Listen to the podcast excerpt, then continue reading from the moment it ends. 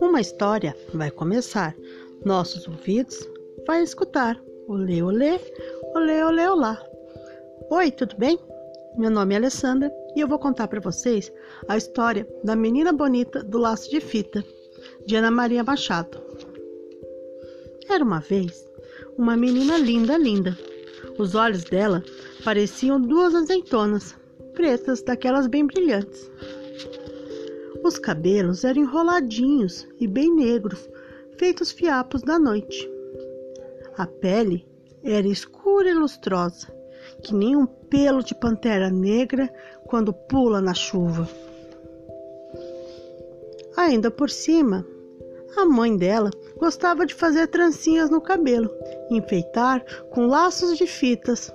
Ela ficava parecendo uma princesa das terras da África ou uma fada do reino do luar. Do lado da casa dela morava um coelho branco, de orelhas rosas, olhos vermelhos e focinho nervoso, de tanto tremelicar. O coelho achava a menina a pessoa mais linda que ele tinha visto em toda a vida e pensava: Ah, quando eu crescer, quero casar e ter uma filha pretinha, linda como ela. Por isso, um dia, ele foi até a casa da menina e perguntou: Ei, menina bonita do laço de fita, qual o teu segredo para ser tão pretinha? A menina não sabia, mas inventou. Ah, deve ser porque eu caí dentro da tinta preta quando eu era pequena.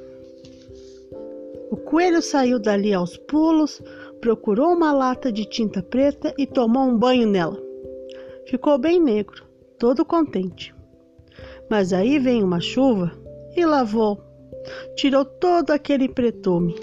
E ele ficou branco outra vez. Então, novamente ele foi lá na casa da menina e perguntou outra vez: Menina bonita do laço de fita, qual o seu segredo para ser tão pretinha? A menina não sabia, mas inventou. Ah, deve ser porque eu tomei muito café quando eu era pequenina. O coelho saiu dali e tomou tanto café, tanto café, que perdeu o sono e passou a noite toda fazendo xixi, mas não ficou nada preto. Ele ainda insistente.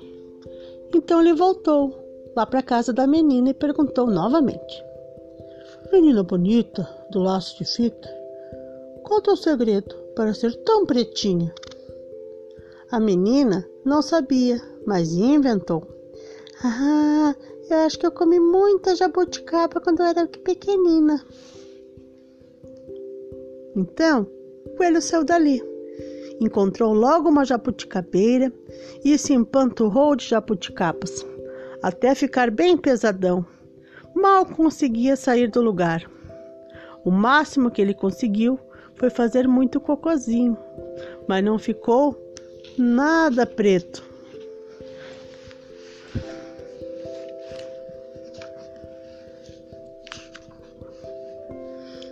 Por isso, dali alguns dias, ele voltou lá na casa da menina e perguntou outra vez: Menina bonita, do laço de fita, qual seu segredo para ser tão pretinha? A menina não sabia e já ia inventando outra coisa qualquer sobre alguma história de feijão ou feijoada. Foi quando a mãe dela, que era uma linda mulata risonha, resolveu se meter na conversa e disse: ela é assim, artes da avó preta que ela tinha. Aí o coelho, que não era bobo nem nada, viu que a mãe da menina estava mesmo dizendo a verdade. Porque a gente mesma se parece com os pais, com os tios, com os avós e com nossos parentes tortos. E que ele deveria ter uma filha pretinha e linda, que nem a cor da menina, é porque ele tinha então que se casar com uma coelha pretinha. Não demorou muito, nem precisou procurar tanto. Logo, logo, o coelho branco encontrou uma coelha escura, linda como a noite, que ele achava linda, linda. E ela também achou aquele coelho branco uma graça.